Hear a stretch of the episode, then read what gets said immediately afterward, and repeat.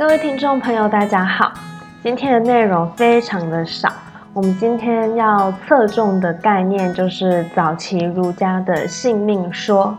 好，那我们开始进入正题好了，因为这个概念，呃，相比其他章节是较为容易跟简单的。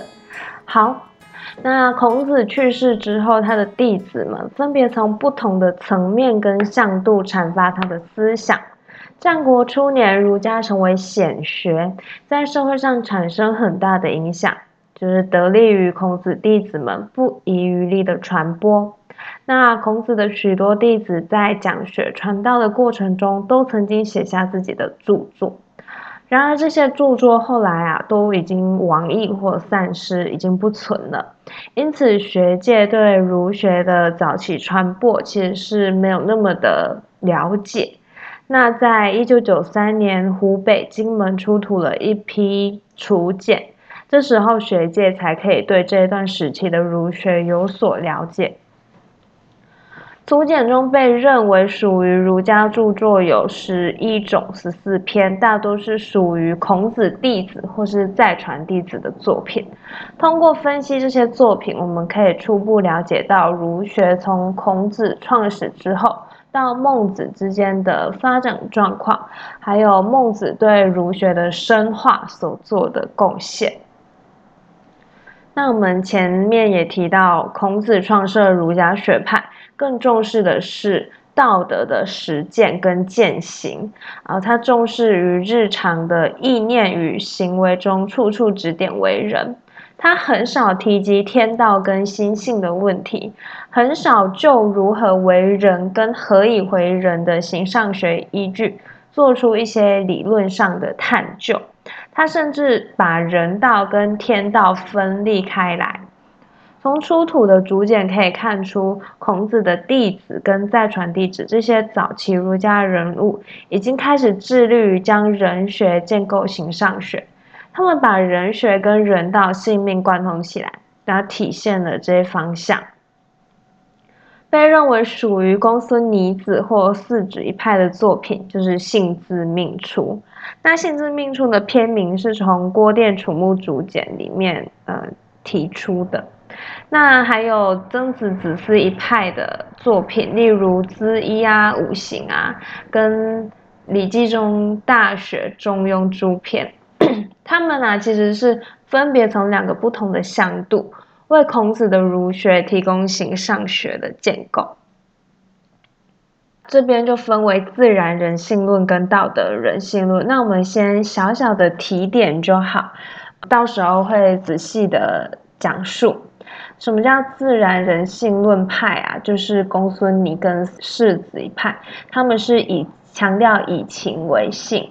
那道德人性论啊，就是曾子跟子思一派。那我们现在开始切入性字命出跟早期儒家的性情情性说好。这边性字命出啊，我们可以先提点一下，就是他认为性出性字命出这一派认为性有善有恶。什么意思？它就是以性为情，由情来驱使而有善有恶，可善可恶。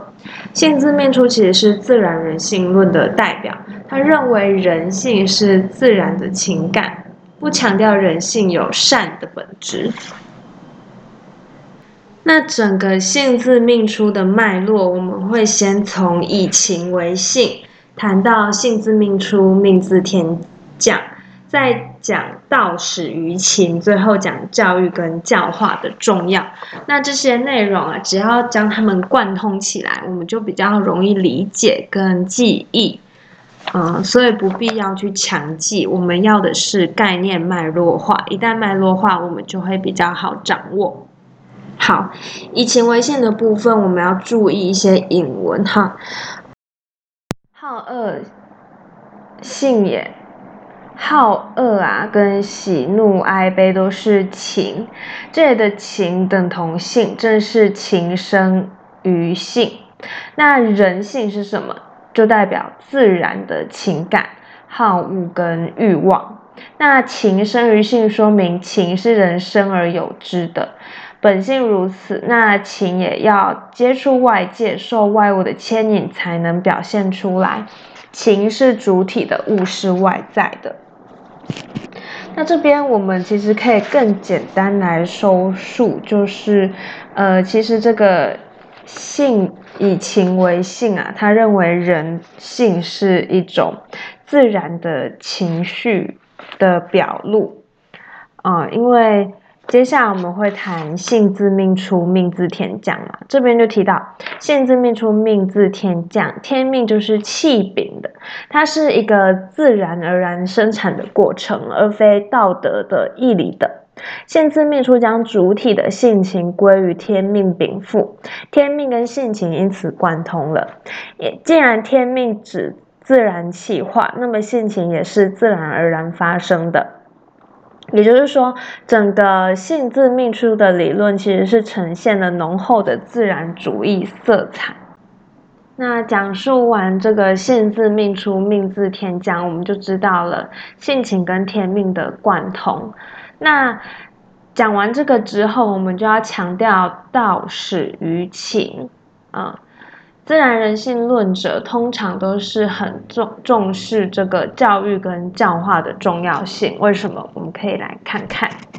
呃，在性自命出中啊，情涉及喜怒哀悲的一切情感，因此情也可能被指称为恶的情欲。这时候就显出道始于情的重要性。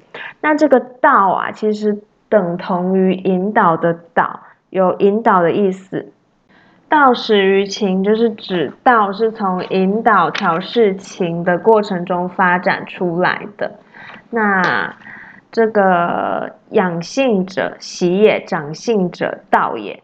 其实任何的自然人性论者都强调教育及教化的重要性。那道的产生对于情的引导跟调试，便具有理性的一个意义存在。那最后我们要提到教育及教化的重要。四海之内，其性一也，其用行各异，教使然也。人的本性虽然都是一样的，就是我们有一些。刚刚有提到嘛，自然的情绪啊、欲望啊，但是后天的教育跟教化会让个体产生差异性。不同的教育啊，可以使人获得不同的知识涵养，并且影响人的性情。那我们这边就其实是简单的概述整个这个性自命出的脉络，就是不难，但是要记。好，那我们补充一下《中庸至中和》的体用论。呃，《中庸》首章啊，有一段引文，就是“天命之谓性，率性之谓道，修道之谓教”。这个说法跟“性自命出，命自天降”的提法十分相似，都是以都是认为人性是天命来己定的。然而，两者实际上有重要的区别。按照中庸的说法，喜怒哀乐之未发谓之众，众发而皆众结谓之和。